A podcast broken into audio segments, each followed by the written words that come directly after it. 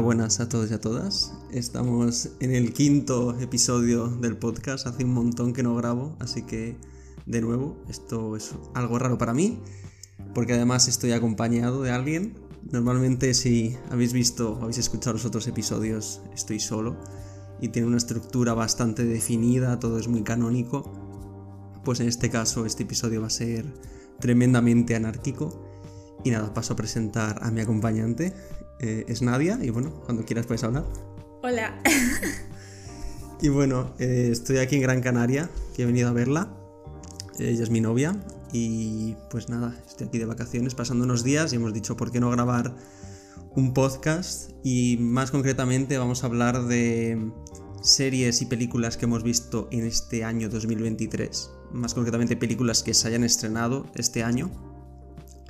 Y antes de nada, pues preséntate un poco y nada, ¿quién eres? ¿Quién soy? Soy tu novia. Aparte de eso. Eh, pues soy lo opuesta a cinéfilo, de la clase de cinéfilo que es Javier. Soy de comerme una buena película de Netflix con una puntuación en filming de 1 sobre 5 o menos. Pero las disfruto por igual, o sea, soy la clase de persona que puede verse tanto una película que consideras como la mejor película de historia. No digas Titán porque ya no sé. Titán, no, de Julia de Courneuve o una de John Ford, por ejemplo. Pues eso, como esa o una película como, lo siento, pero como culpa mía, que aún así me las veo y las disfruto por igual. Bueno, em, y así también para presentarte un poco, dinos, o dime, mejor dicho, cuáles son tus películas favoritas y también alguna serie que también te guste mucho. A ver, de series, eh, en mi top 3, la primera, primera estaría Euforia, evidentemente, aunque parece muy típico, en plan de lo, Euforia, wow, colores aquí, violeta, azul, nada. Yo lo vi cuando se estrenó en ese momento, o sea, fui viendo episodio por episodio cada domingo en HBO. Aquí somos los reales únicamente. Luego seguiría por Society, creo que es OT Society, que es, luego se canceló en Netflix, solo salió una temporada, por lo cual para mí Netflix canceladísimo porque era una serie que tenía un buen futuro si hubiesen querido, pero bueno, no quisieron y aquí estamos. Y por último yo diría que Normal People. Normal People la vi el año pasado y, o sea, un par de años más tarde, pero la disfruté muchísimo, me gustó, es una serie para mí bastante calmada, pero con un plot muy potente. Y luego de películas, en mi top 3, la primera serie Los Juegos del Hambre. Yo era de esas chicas que miraban con los precios de los arcos para ir a comprárselos y se quería hacer una trenza al estilo Katniss. Eh, luego, como segunda película, eh, uff, Ay, segunda película. Bueno, eh, To All the Boys I've Loved Before es, hay una, es una trilogía y a mí me encanta. Siempre que puedo la veo y veo y veo miles de veces al mes. Y por último, ah, bueno, mamá mía, evidentemente, la 1 antes que la 2, pero no me importa decir que las dos. ¿Y en tu caso? Aunque aquí seguramente ya que conoces tus películas favoritas, pero... Mm, bueno, no sé si digo tres o cuatro, El viaje de Chihiro, por supuesto, de Miyazaki. Em, un western, porque tengo que meter un western, pues El asesinato de Jesse James por el cobarde Robert Ford, de Andrew Dominic, el director de Blonde. El sur de Víctor Erice, y por poner otra que he visto hace poco y me hace mucha ilusión decirla, eh, Wendy y Lucy, de Kelly Richard, una directora que es maravillosa, estadounidense, del indie americano y de series, la verdad que como veo pocas series, voy a tirar por clásicos. Twin Peaks de David Lynch, que es mi cosa favorita del, del, cine de, y de, la televisión, sin duda, Twin Peaks. Luego tiraría The Wire de David Simon. Y luego, si digo otra, estaría entre Bojack Horseman y quizás Fleabag. Mm, ay, sí. Pues Fleabag. Y también hay otra de HBO que vi el año pasado, bueno, hace ya dos años, que es bastante desconocida, que está Kate Winslet, Mayor of Town, que es una miniserie de 6-7 temporadas de un thriller policíaco, que a mí los thrillers policíacos me encantan. y esa me encantó mucho con Kate Winslet, hace un papel ella increíble y es muy muy recomendable, Mayor of Town. Pero bueno, ahora quiero preguntarte sobre qué es lo que has estado viendo recientemente, qué series y películas has visto. Mm, así que todo tuyo el micrófono, cuéntanos. Bueno, eh, he de decir que como la, mayoría de series que he estado viendo son series chorras típicas que encuentras de adolescentes por Netflix, porque literalmente yo escribo adolescentes en el buscador de Netflix y me aparecen todo tipo de películas y series. Así que la mayoría, la mayoría, la verdad es que no me acuerdo ni el título, pero yo diría que aparte de esas, puedo destacar la serie que no tiene nada, que ver con Netflix está en HBO, se llama The Idol, que tú sabrás porque también he visto un episodio. Del director de Euforia. Exacto. Una de tus series favoritas. Sí. Eh, pues no tiene nada que ver. tiene nada que ver. A ver, porque evidentemente la temática de la serie de cada una no tiene nada que ver. Y también la forma en la que está grabada se puede parecer un poco a cómo está grabado eh, cómo está grabada la segunda temporada de Euphoria. Pero tampoco del todo. O sea, el estilo es el mismo porque al ser el mismo director se nota, pero no, no mucho. Y en cuanto a la trama, eh, pues la trama de The Idol es una trama un poco dura. O sea, las imágenes son duras de ver porque no quiero hacer spoiler a nadie. Son duras y horribles la mayoría. Duras y Es que muchas dan cringe. Muy Vamos a ser, vamos a ser sinceros. Muchas dan cringe. Sobre todo las con mucho cariño que le tengo a mi cantante, a mi cantante favorito de Weekend. Cuando aparece él, dan cringe.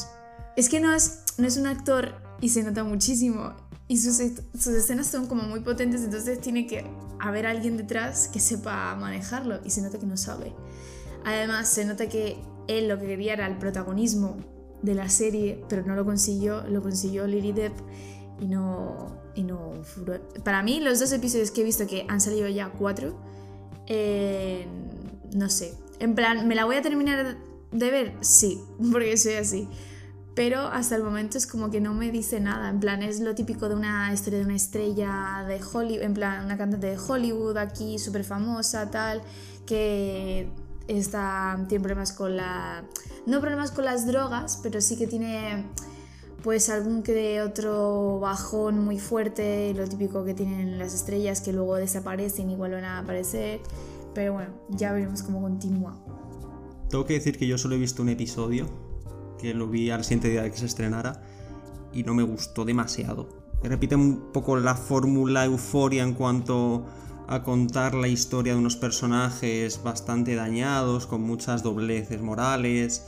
Eh, sin embargo, es que no interesa. Euforia, que he visto la primera temporada solo, es una maravilla, es una serie realmente potente y que presenta unos personajes muy interesantes, tiene una banda sonora em, que te bombardea cada dos por tres, pero es muy buena y te interesa lo que estás viendo.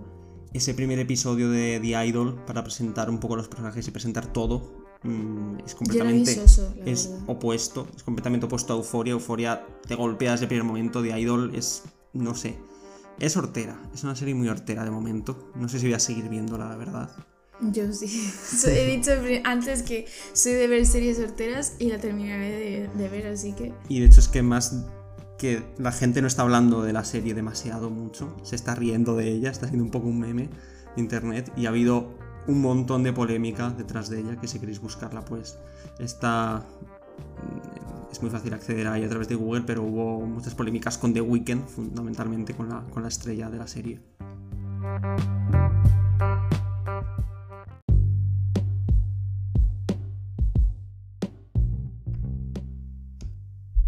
Y bueno, ahora vamos a hablar un poco de las cosas que hemos visto los dos juntos recientemente. De hecho, ha habido una película, o dos películas, mejor dicho, que hemos visto juntos. Una en casa y otra en el cine, y de hecho en el cine hace 3-4 días, aquí en Gran Canaria. Y vamos a hablar también de una serie que hemos visto en este caso por videollamada, porque yo estaba en Francia y ella en Salamanca estudiando. Y la veíamos semanalmente, todos los lunes o los martes, no sé cuándo la estrenaban, creo que los lunes. Nos conectábamos en videollamada y la veíamos. La película es Spider-Man, Into the Spider-Verse, la primera y luego Across the Spider-Verse. ¿Era Cross? Sí, creo que sí. Sí, Across the Spider-Verse. Y la serie es The Last of Us. Y bueno, ¿por cuál quieres empezar? Yo diría que The Last of Us, que es la primera que hemos visto. Vale. Bueno, The Last of Us, dirigida o. Sí, dirigida por Craig Mazin, que es el director de Chernobyl, otra serie de HBO. The Last of Us también es de HBO. Y ha tenido directores pues como Ali Abasi, que es el director de Holy Spider y de Border. Y ha tenido también a Neil Druckmann, que fue el creador del videojuego. Salió en el año 2013. Y fue un éxito inmediato ya que cogía la fórmula, digamos, habitual de el apocalipsis y la fórmula habitual de una figura paternal y, y un personaje, un niño, una niña, en este caso más vulnerable, coge esa, esa fórmula que la hemos visto muchas veces en el cine y yo creo que la lleva a, otra dimensión, ese videojuego la llevaba, y presentaba a Joel y a Ellie. Joel, que era un contrabandista que se encuentra de repente por el camino a Ellie que es una joven, que tiene que llevarla desde un punto A, desde Boston, a un punto B. Y en ese, entre ese punto A y punto B, pues van a encontrarse con multitud de personajes y van a tener multitud de problemas. Y bueno, ¿a ti qué te parece de las tofas? Pues yo la verdad es que no.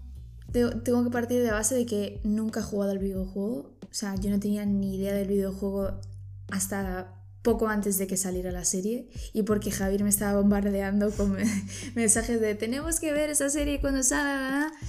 Y yo fui con las expectativas de, bueno, es una serie basada en un videojuego, a ver qué, qué es eso, porque nunca he visto ni... O sea, no... Evidentemente sé que se han hecho otras series basadas en videojuegos y tal, pero... Pero hay que decir que el- los antecedentes en cuanto a películas y series de videojuegos, sobre todo películas, no son demasiado buenas. Claro, entonces yo fui con esa expectativa. Porque tenemos la peli de Monster Hunter de Uncharted con Tom Holland. La de Detective Pues Pikachu, gusto. Tomb Raider, Assassin's Creed, Angry Birds. eh, también hay de, bueno, Resident Evil. Em, Silent Hill también. La de Silent Hill no la he visto, dicen que es Ah. decente. Pero la mayoría, digamos, son terribles. Las adaptaciones del mundo del videojuego al mundo de la televisión o de la gran pantalla son terribles. Claro. Pero The Last of Us, hay que decir que The Last of Us, el videojuego, era muy cinematográfico.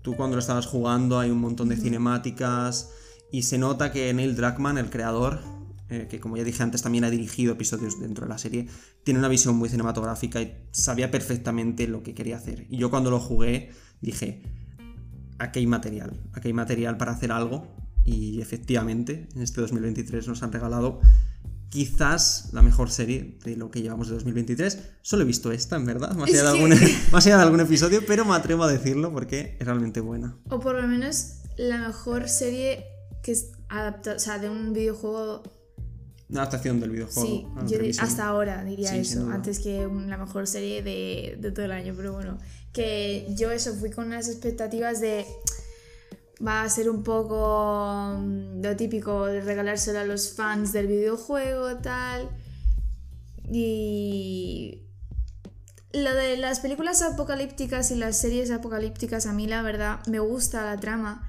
pero a mí se me suele hacer un poco bola porque al fin y al cabo es lo típico siempre no hay comida o hay, ha habido una enfermedad, se ha mm, propagado por todos lados, tal.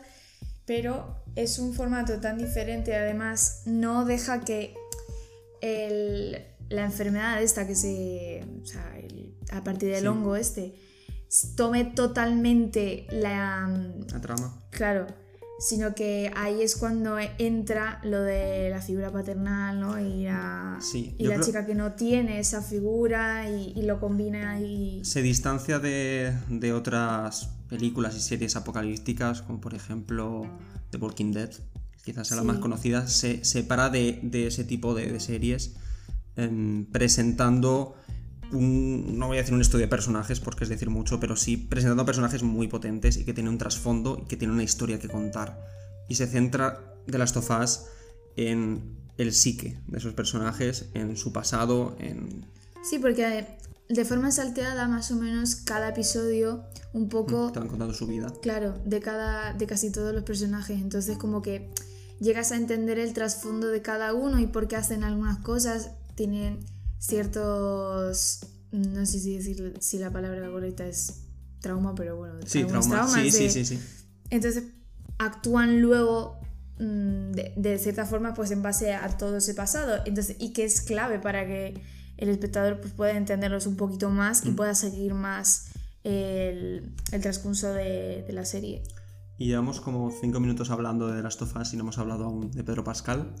Y Madre de, mía, y de, Be- y de Bella Ramsey, la pareja protagonista. Pedro Pascal interpreta a Joel y eh, Bella Ramsey, eh, que también estaba en The Game of Thrones, eh, o Game of Thrones en el D, eh, interpreta a Ellie. Y bueno, ¿qué tal las actuaciones? Yo es que Pedro Pascal es mi crush. Yo, parto con un, un pie un poco ahí de que voy a tender mucho más hacia él que Eli. Que, pero bueno, a mí me pareció que lo hizo súper bien. No soy yo aquí la mejor para poder criticar eh, la forma en la que actúan ciertos actores y actrices, pero bueno, a mí me pareció que supo interpretar muy bien su papel y, mm, y bueno, y en cuanto a Ellie, pues la, verdad es que como nunca he visto Juego de Tronos, Yo no, tampoco. no tenía ni idea de su existencia hasta que vi la serie y también eh, me ha sorprendido bastante y creo que también tiene mi edad, ¿no? La chica. Sí. Pues la bueno, verdad no es sé que la verdad. por tener su edad, es verdad que mucha- muchos, muchos actores a su edad como que aún estaban inmaduros, ¿no? A la forma de actuar y todo eso y a mí me pareció que ella supo manejarlo bastante bien. Mm. Yo creo que ella es la mejor. Es decir, el mejor actor quizás sea Pedro Pascal entre los Sí. dos, pero Bella Ramsey está increíble en la serie, está increíble. Interpreta un papel muy difícil, muy difícil, porque Ellie es un personaje eh, muy marcado por su pasado, muy marcado por, por eh, los traumas, como has dicho antes, que, que la han marcado a lo largo de su vida, sobre todo estar sola en un mundo apocalíptico, encontrarse sola y tener no que... fiarse de nadie. Efectivamente, no se fía de nadie, tener que defenderse de un mundo realmente hostil. Y ahí es cuando se encuentra con, con Joel, con Pedro Pascal, y emprenden ese viaje un poco hacia la nada. Es decir, porque, sin entrar en spoilers, tiene que llevarla a ese punto A, a ese punto B. Un poco como suele pasar, todo se va al garete, todo se va. Todo se viene abajo. Y. Pero a pesar de todo, tienen que seguir, tienen que seguir, tienen que seguir, tienen que seguir avanzando eh, cruzando los Estados Unidos hasta finalmente llegar a- al punto C definitivo, digamos. Sí. Y así también por hacer una mención de honor a eh, la otra gran actriz de la serie, Anna Torf, que interpreta a Tess, que realmente está increíble. Y hablando de cosas increíbles, hay que hablar de quizás el mejor episodio. Creo que son nueve episodios, pero si me tengo que quedar con uno de ellos, es sin duda con el episodio 3, el episodio tercero, que se desmarca completamente en gran medida de los ocho otros episodios que están marcados por el apocalipsis, por la supervivencia y por esa relación entre Joel y Ellie. Y en este caso nos presentan a dos personajes que no vamos a volver a ver en toda la serie. Nos lo presentan, nos cuentan quiénes son, nos cuentan su vida y una preciosa historia de amor. Es el episodio en el que conocemos a Bill, interpretado por Nick Offerman, y a Frank, interpretado por eh, Murray Bartlett. Y que ya digo, es un episodio, es una historia de amor en 50 minutos, una hora, pero es de las mejores cosas que he visto en los últimos años, yo creo. Sí. Yo diría que es mm, sin duda mi episodio favorito. Porque yo me como todas las romcoms y todas las películas románticas que A haya. ver, yo creo que comedia no, No, no, era. lo eran, pero. No, pero tenía su parte de humor en ciertos momentos, si, si te acuerdas. Sí. Porque como cuenta la historia de los dos, cómo se conocieron y tal, hay momentos que no son, evidentemente, como una película de- cómica de estas, pero tiene su parte un poco rom-com. Pero eh, a mí me gustó porque al ser el episodio más como tranquilo, sin. A ver, casi todos los episodios evidentemente está presente la parte de, de apocalipsis, pero en este es el que en el que menos y es como Está que de, te da. está de fondo. Sí, está como de fondo la apocalipsis y no deja que que del mm, que la historia de amor suya se vea apagada por la apocalipsis. Y yo creo que es sí, mi episodio favorito, la verdad. Y ahora vamos a pasar de una serie de televisión a una película. Bueno, dos películas, a una bilogía que pronto va a ser una trilogía, que también hemos visto juntos. Estoy hablando, como dije antes, de Spider-Man, Into the Spider-Verse, dirigida por Rodney Rodman, Peter Ramsey y Bob Persichetti, no sé cómo se dice, es un, nombre un, poco, un apellido un poco italiano, a lo mejor tú sabes pronunciarlo. Eh, Persicatti. Vale, ella es italiana. Yo creo que Bob es italoamericano, Sí, pero bueno. seguro. Y luego eh, Spider-Man Across the, Across the Spider-Verse, Joaquim Dos Santos, Justin K. Thompson y Ken Powers cambian completamente los directores. Son cuatro, tres, cuatro directores en cada uno. Es una cosa un poco loca. Pero da igual, porque son increíbles las dos. La verdad que me gusta más Across the Spider-Verse, la segunda, que la primera. La primera es, yo creo, la presentación de los personajes y una primera aventura. La, la primera aventura de Miles Morales. Pero... Y la segunda, Cross the Spider-Verse, es como la madurez. La película de, de madurez de, de Miles Morales y de todos los personajes que la acompañan. Sí, o sea, se nota mucho. O sea, para mí la- esa primera aventura es como el darle el primer chupete a, a Miles Morales y luego ya la segunda película es cuando de verdad interpreta el papel de Spider-Man. O sea, es exorbitante el, el nivel del- de lo que tiene que hacer comparado con la primera película y también a nivel visual. No- o sea, son parecidas evidentemente porque creo que, no, no- no lo sé, pero a lo mejor los animadores son parecidos. Ujú, no o pues son- si son iguales, pero bueno, que el estilo es parecido, pero como que en la segunda película tiene un nivel más. Hmm.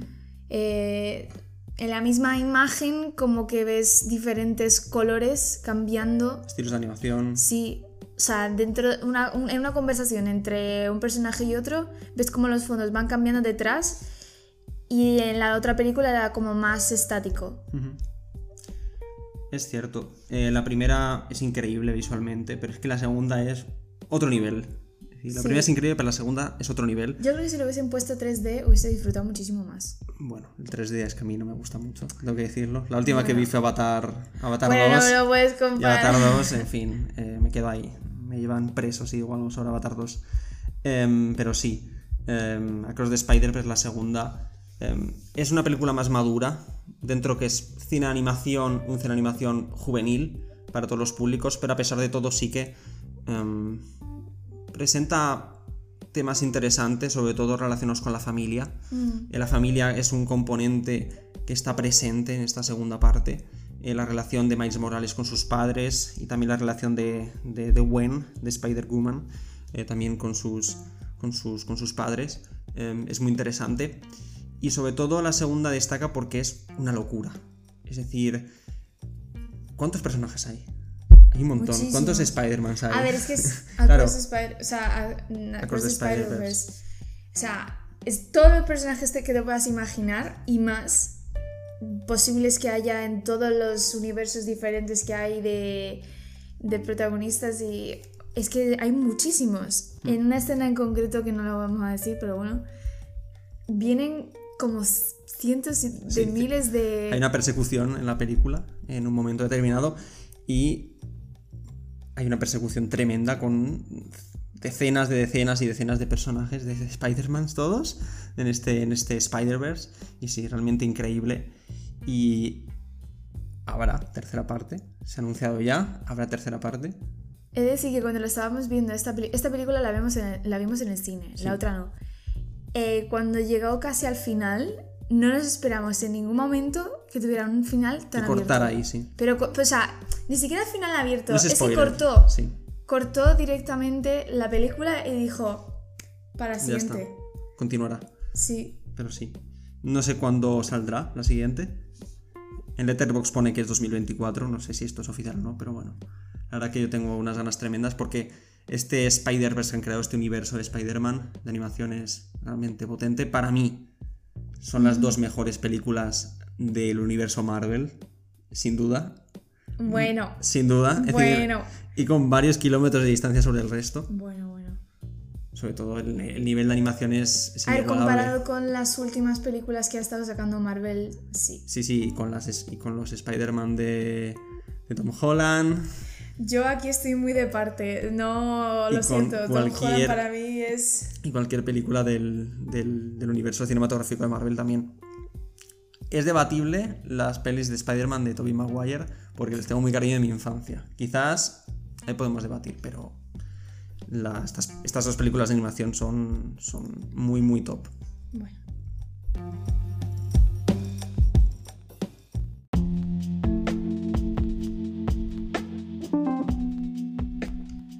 Y poquito más, yo creo. Llevamos ya 25 minutos grabando de episodio.